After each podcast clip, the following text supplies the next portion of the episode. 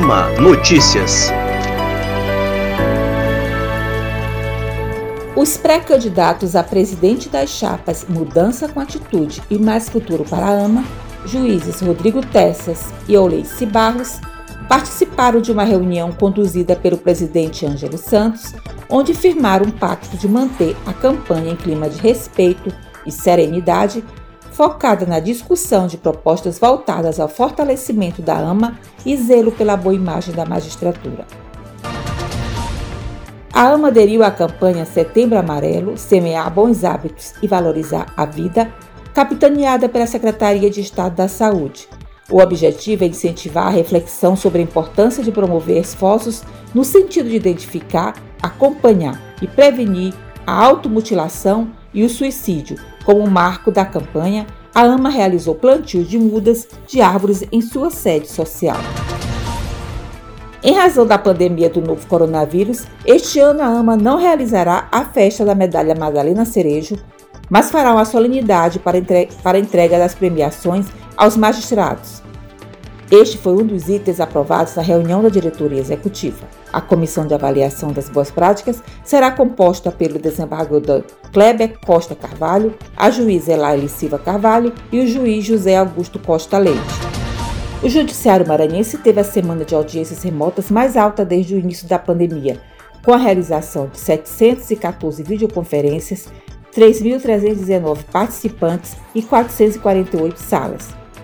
Abre aspas.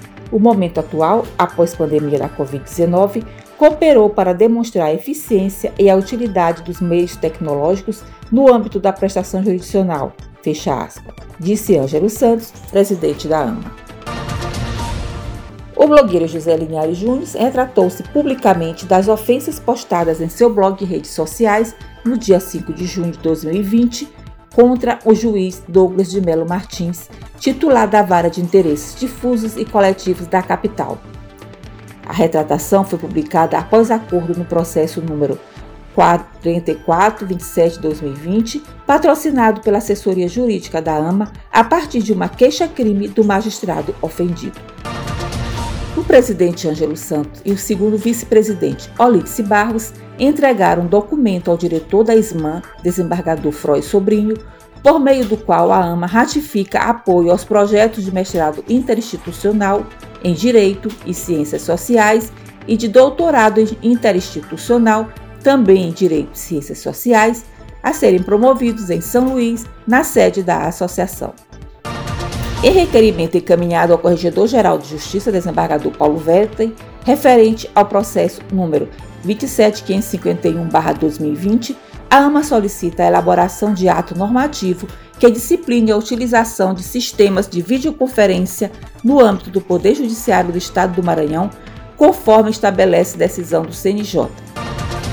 E a AMA protocolou requerimento junto ao Tribunal de Justiça, solicitando celeridade na emissão e distribuição das carteiras funcionais dos membros do Poder Judiciário nos moldes da Resolução nº 315/2020, publicada pelo CNJ no dia 29 de abril, e da Portaria número 122/2020, publicada em 5 de agosto.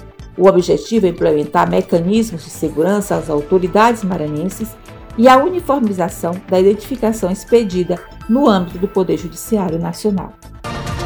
E o Ama Notícias vai ficando por aqui. Para saber mais informações, acesse nosso site www.ama.com.br e também as nossas redes sociais. Retornaremos na próxima semana.